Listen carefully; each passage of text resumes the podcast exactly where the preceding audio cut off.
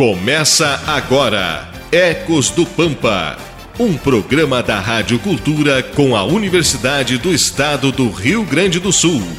apresentação Edson Silva.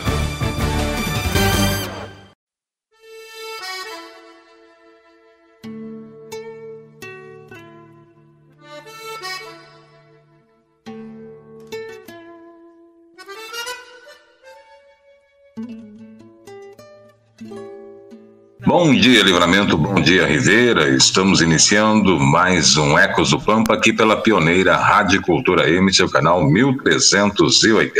Estamos chegando, trazendo mais uma planta do nosso bioma nesta manhã de sábado aqui pela pioneira Rádio Cultura.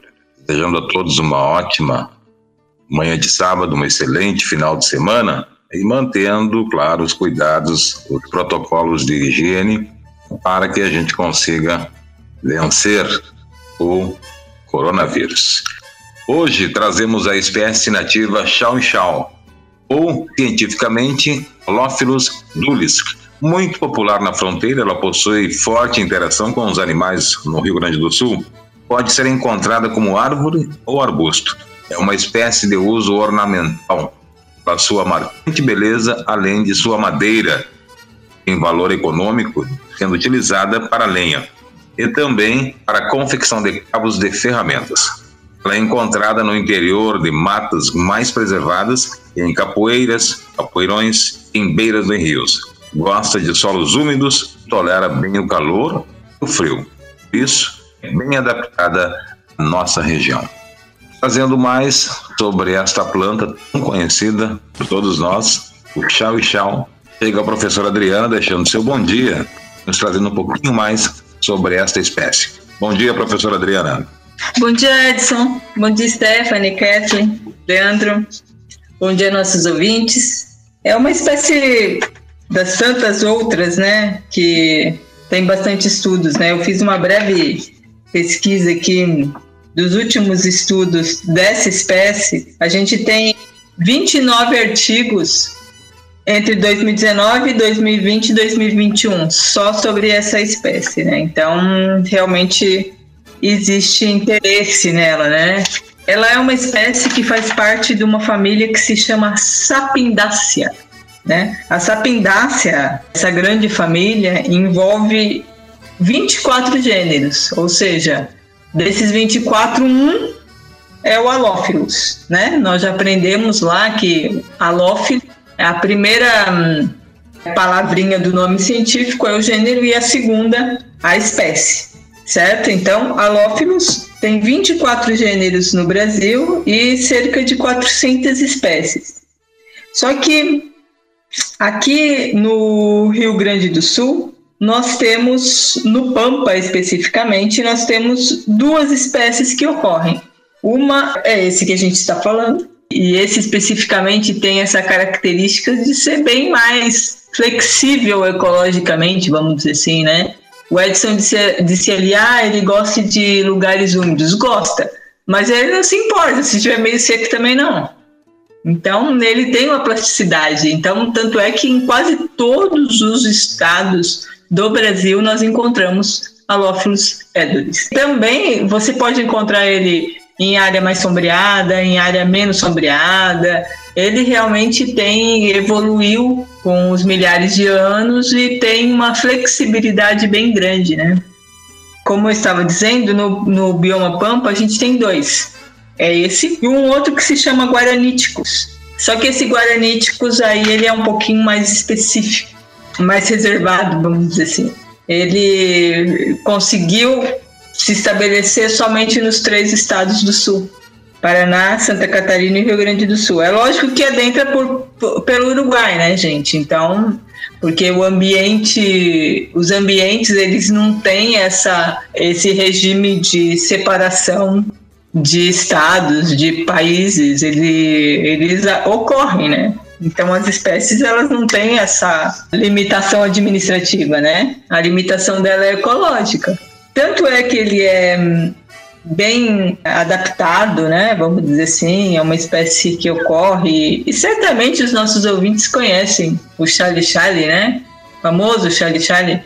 que a gente pode encontrar ele desde árvore. Então, assim, se a condição não está muito boa, ele fica ali uma arvoretazinha. Fica ali, não cresce muito, vai ali, porque existe uma relação de raízes e copa, né? Então, se você aumenta as raízes, você aumenta a copa. É proporcional. Assim, se você vê uma árvore e vê o tamanho da copa, você pode imaginar que as raízes estão ocupando a mesma área, assim, só que embaixo do solo, né? Ela vai se adaptando, não tem muito alimento, ela deixa as raízes pequenininhas e a copa pequenininha, então ela se porta como uma arvoreta. Se a condição é boa, é legal, é assim, pô, tem, a gente tem umidade, a gente tem nutrientes, a gente tem sol. Bueno, ela vai e cresce pode chegar até, até 17 metros. Ela realmente fica uma árvore grande, né? É uma espécie que certamente os nossos ouvintes já devem ter percebido essa coisa das duas, do Guaraníticos e do Édolis, né?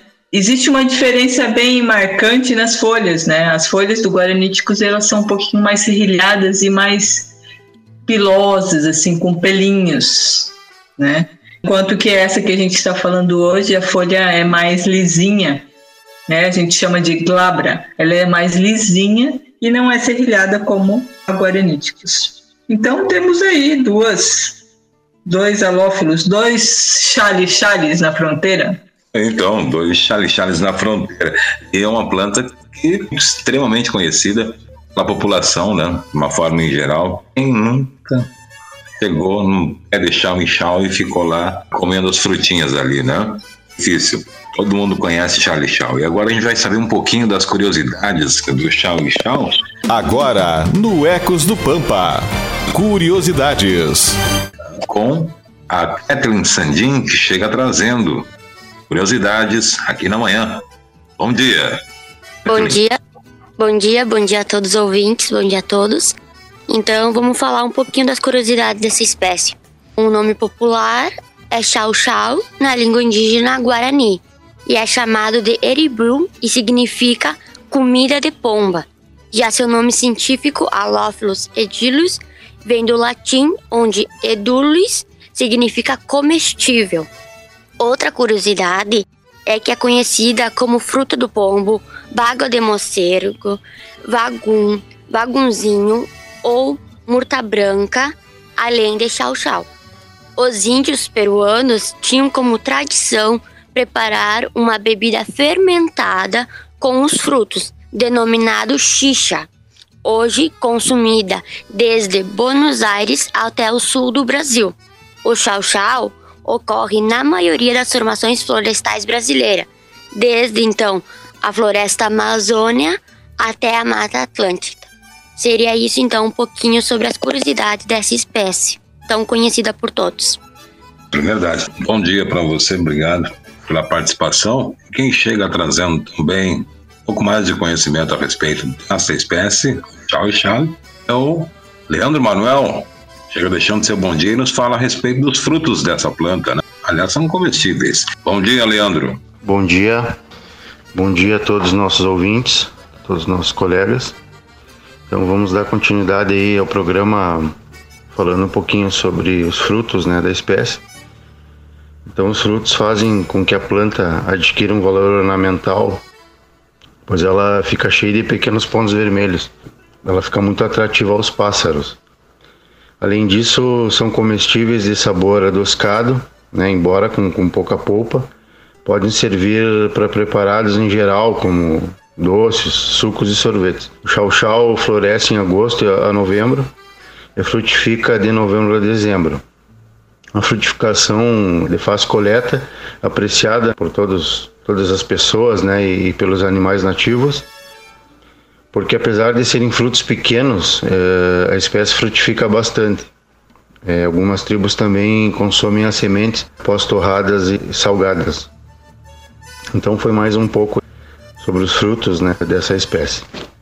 Muito bem, este é o Leandro Manuel que nos falou sobre os frutos desta espécie.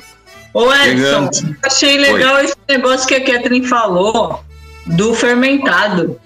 Vocês já ouviram falar nisso aqui? Verdade, uma novidade, né? Sobre essa questão de utilização dele como, como bebida, né? Um fermentado.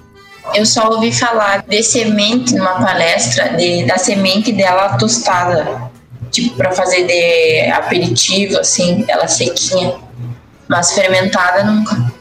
A gente tem que fazer um laboratório de novos alimentos, né?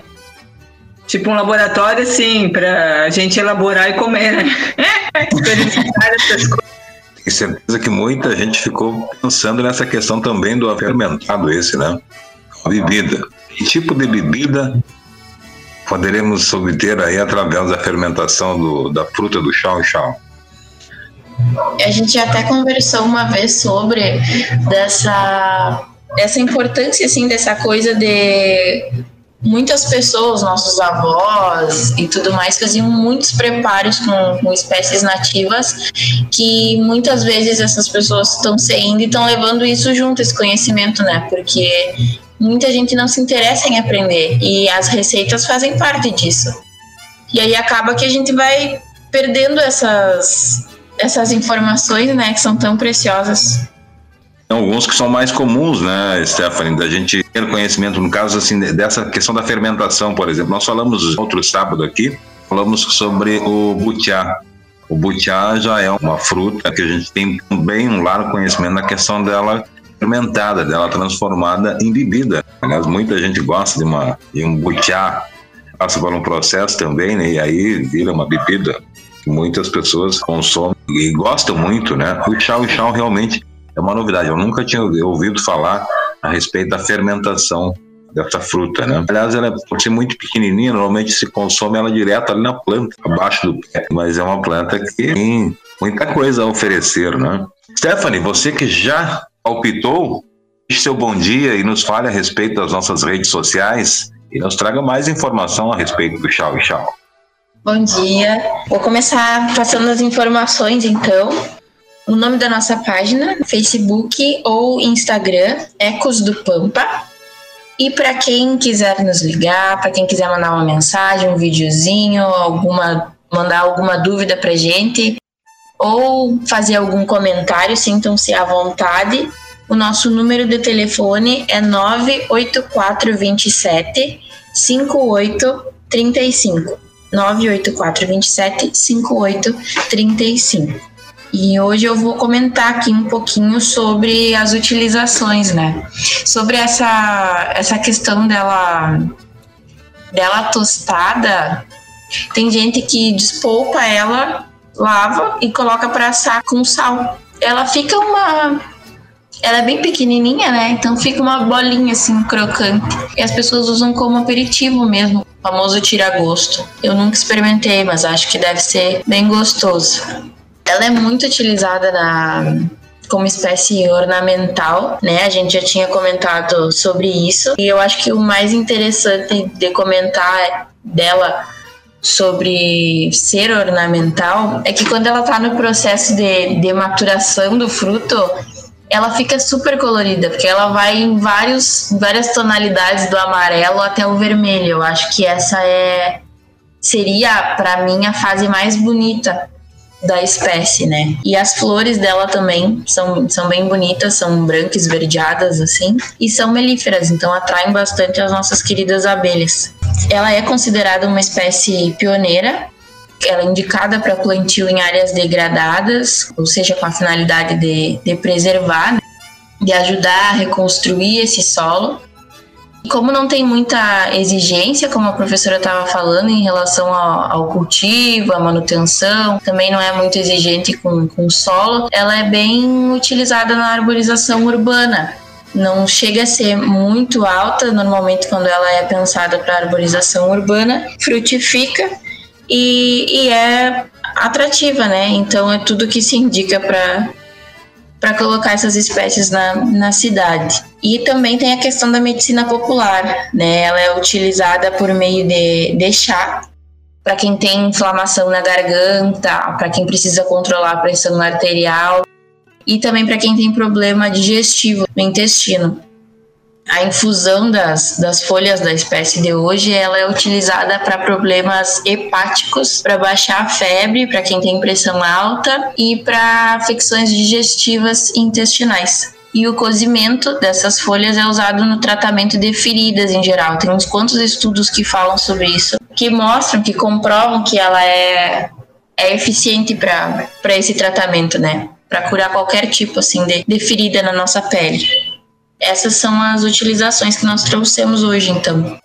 Bem, Stephanie, tá certo, né? São aí várias utilizações. Doutora Adriana, agora a, Stephanie, a Kathleen também falou a respeito dessa questão da, da, além da utilização ornamental, ela também pode ser utilizada em áreas degradadas. Essas áreas que têm problemas de assoreamento, por exemplo, ela seria uma planta ideal também para se colocar? Ela tem raízes profundas ou não? Seria uma planta indicada para esse tipo de função? O que é uma coisa muito comum que a gente vê aqui em chácaras, em, em propriedades rurais aqui é, na nossa região. É, a questão é que o, o tema que você que você aponta é um tema bem sensível, né? Porque como nossos solos são são sensíveis, vamos dizer assim, quando ele está muito degradado, ele precisa de um pensar um pouco mais estratégico. Aí você tem que. Não, não adianta você entrar recuperando com espécie arbórea. Você precisa primeiro estruturar o solo, porque senão não vai adiantar. É, então, ela sim. Uma árvore não resolve. Não, uma árvore não resolve. Tem que ser um conjunto de espécies. Aí tem que ser um pensar é, a, a, a, recuperação de áreas degradadas é uma arte, né? É uma arte e uma técnica que tem vários, vários tipos de tecnologias para fazer isso. Os solos, principalmente os solos arenosos, quando eles estão degradados, eles perdem toda a estrutura. Vira quase uma duna, né? Então, você, então você tem que é, oferecer estrutura primeiro para depois você começar a colocar as espécies, né? Mas eu queria pegar o gancho que a Stephanie estava falando dos usos e falou da arborização urbana. Esse é um tema muito importante, inclusive é um tema que tem sido discutido no Conselho de Meio Ambiente e a cidade de Santana do Livramento tem um plano de arborização urbana e, e certamente a UERGS tem qualificação para contribuir nesse sentido, né? E tem um tema que eu sempre coloco que é muito importante porque a gente fala assim: ah, vamos plantar. Então, o plantar tem que vir carregado de, de uma qualidade, uma qualidade que vem desde a coleta da semente até a produção da muda, até o plantio em si e os cuidados pós-plantio. Porque senão plantar é só um ato isolado que, se não tiver tudo isso, é, acaba gerando mais problemas. Falando especificamente de árvores, né? Porque as árvores duram muito tempo. Espécies que não são árvores, elas têm um ciclo menor e é mais fácil de manejar, né? Então, por exemplo, falando específico dessa espécie, né, que ela é uma boa espécie, a Lófilo é, o chale-chale é bom para arborização urbana, porque tem uma é, estrutura de, de raiz boa, uma estrutura de copa, ela é esteticamente bonita. Só que as mudas que vão para a arborização urbana são mudas que elas têm, elas precisam pelo menos ficar dois anos em viveiro por quê? Porque são mudas que devem ser bem selecionadas. Um exemplo eu vou dar: não pode ser uma muda que ocorreu alguma coisa e ela já perfilhou na base, entendeu? Ou seja, ela já tem é, dois ramos desde a base. Isso não vai ser legal para a arborização urbana. Ela tem que ter um crescimento único e depois criar galhos numa altura boa para que de fato ela possa oferecer é, sombra e as pessoas po possam andar por debaixo, né? Porque senão ela vai começar a perfilhar desde baixo e vai dar problema para quem plantou. E esse problema só aparece depois, entende? Então a qualidade da muda que vai para a urbanização urbana é muito estratégica, é extremamente estratégica. Professora Adriana, então, assim, até para a gente deixar claro para os nossos ouvintes, então, aquela mudinha que a gente encontra lá no pé da planta, estamos lá no mato, lá vendo já a planta deixar o chá, tem aquelas mudas que estão ali na volta da planta. Essa muda, então, não seria indicada. É porque, pelo que a senhora destaca, ela precisa de um manejo, né? Ela precisa de um cuidado aí nesse período aí de 24 meses, dois anos. Exatamente, ela precisa ser produzida para a arborização urbana. Aquela muda que está ali no ambiente natural, ela tem a sua é, função ali no ambiente natural.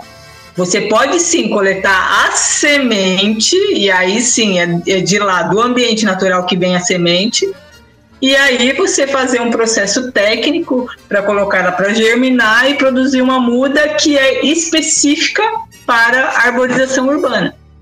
Perfeito. Senão o nosso Charlie Charlie foi colocado para ser dentro do conceito de arborização, ele pode virar um paraíso, o guarda-chuvinha, aquele que é baixinho, né? É um copo bem fechado, mas é baixinho, né? É, porque às vezes assim, a pessoa não gosta da árvore porque não é por causa da árvore, é por causa do manejo.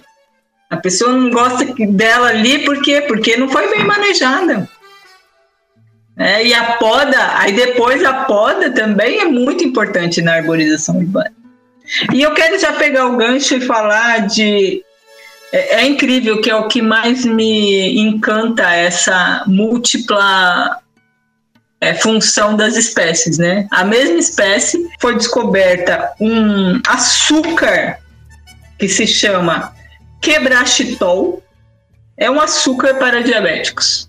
Então é incrível, ela pode ser usada na arborização urbana, ela pode ser usada para extrair açúcar para diabéticos e ela pode ser usada para extração de óleos essenciais, comprovadamente como anti-inflamatório, antisséptico e antioxidante. Então, os antioxidantes são muito bons para os cosméticos, para os cabelos e tal. Eu vou parar por aqui para não, não ficar só eu falando. Ah, mas é interessante que a senhora coloque aí todas essas, é, essas, propriedades que tem uma planta tão simples, né? Que a gente. Uma planta que facilmente o nosso ouvinte encontra, né? Quem faz um passeio aí, não precisa ir muito longe. Vamos aqui ali do, do Lago Batuva, por exemplo, ali se encontra o Chang Chao. Não há necessidade da gente ir até lá, de fato, na campanha, no interior, para encontrar o Chang Chao. É uma planta simples com muitas, muitas propriedades, bem interessante, inclusive com aproveitamento como madeira, a utilização da sua madeira, que é uma madeira bastante resistente, né, professora? Opa, resistente sim, assim, não para a estrutura, por exemplo, a construção, porque assim, essas árvores que têm crescimento rápido são árvores que, pela própria característica, ela não tem uma resistência muito grande. Ela tem uma média resistência. Eu vou te falar a verdade, assim, não sei quanto, porque é medido isso, né? A gente pode até pesquisar, mas eu não sei quanto. Mas pela característica de crescimento, isso eu posso dizer que ela não é uma madeira, por exemplo, que aguente muito peso, vamos dizer assim. Então, talvez para móveis, para coisas mais simples, sim. É, inclusive para a utilização de ferramentas aí que o pessoal usa muito, né, principalmente na, na campanha, obviamente serve. Né? Agora para a construção já é, é, outro madeiramento que realmente precisa de um pouco mais de resistência, como destaca aí a professora Adriana. Gente, nosso programa passou mega rápido. Felizmente estamos chegando ao final e vamos caminhar aqui as despedidas dos colegas aí da professora. Vamos ouvir o bom dia do Leandro Manuel. Vamos embora, Leandro Manuel? Vamos embora, então, agradecendo pelo programa de hoje, agradecendo aos colegas, professora, deixando um abraço a todos os nossos ouvintes. Até o próximo programa. Bom dia, bom final de semana. Kathleen Sandim. Vamos embora, Kathleen? Vamos, vamos embora. Queria desejar então um ótimo final de semana e até o próximo sábado a todos. Tchau. Tchau, tchau. Até o próximo sábado, Kathleen. Bom final de semana. Stephanie. Stephanie vai destacar para a gente o WhatsApp do Ecos do Campo, para aquela pessoa que está ouvindo agora. Tem uma planta de chau e chau na sua casa, manda a foto para a gente. Tem uma receita utilizando o Chali Chali, manda para a gente aí através deste WhatsApp que a Stephanie vai destacar antes de suas despedidas, Stephanie. Stephanie. Sim, mandem mensagem pra gente, entrem em contato conosco, nos liguem, nos mandem um sinal de fumaça, qualquer coisa. Então o número pro pessoal anotar é 984 27 58 35. Vou desejar um bom final de semana, pedir mais uma vez que as pessoas sigam se cuidando, tentar evitar ao máximo sair de casa, usar máscara, álcool gel, todos esses detalhes que a gente sempre faz questão de, de falar aqui, né? E agradecer aos colegas, ao pessoal que nos escutou hoje, mais um sábado. E nos encontramos no sábado que vem. Muito bem, Stephanie. E a gente segue com aquela versão da música do Leandro Leonardo, né? Liga para mim. Não liga para ele? Liga para mim, liga pro Ecos do Pampa. Participa. Exatamente. Professora Adriana, vamos embora, é, professora Adriana. Isso mesmo, eu queria ainda acrescentar algo mais, porque nós estamos numa temporada de coleta de sementes, justamente para produzir mudas de qualidade no Pampa. Então, quem tiver sementes, quiser coletar, dá um toque que ou alcance para a gente em algum ponto no centro, ou a gente dá um jeito de buscar, tá? Então, mas dá um toque no nosso WhatsApp que a gente combina de pegar essas sementes, porque é bem importante para nós. Tá certo. Aí a solicitação da professora Adriana. Tem semente em casa, deixar o chão? Guarda pra gente, nos informa que a gente vai combinar e como vai pegar essas sementes. Mas é importante realmente para as pesquisas. Doutora Adriana, vamos embora? Bom dia, bom dia a todos, a todas. Até semana que vem. E se cuidem todos. Até a semana que vem. O reforço que disse a Stephanie, que disse a Kathleen, professora Adriana. Se cuide. Se cuide. Voltamos no próximo sábado com mais um Ecos do Pampa. Desejando a todos um excelente final de semana. Vem na sequência o Jorge Daniel com Na Hora da Verdade, trazendo sempre aquele debate acalorado aqui nas manhãs da Pioneira. Bom final de semana a todos. Você acompanhou Ecos do Pampa, um programa da Rádio Cultura com a Universidade do Estado do Rio Grande do Sul.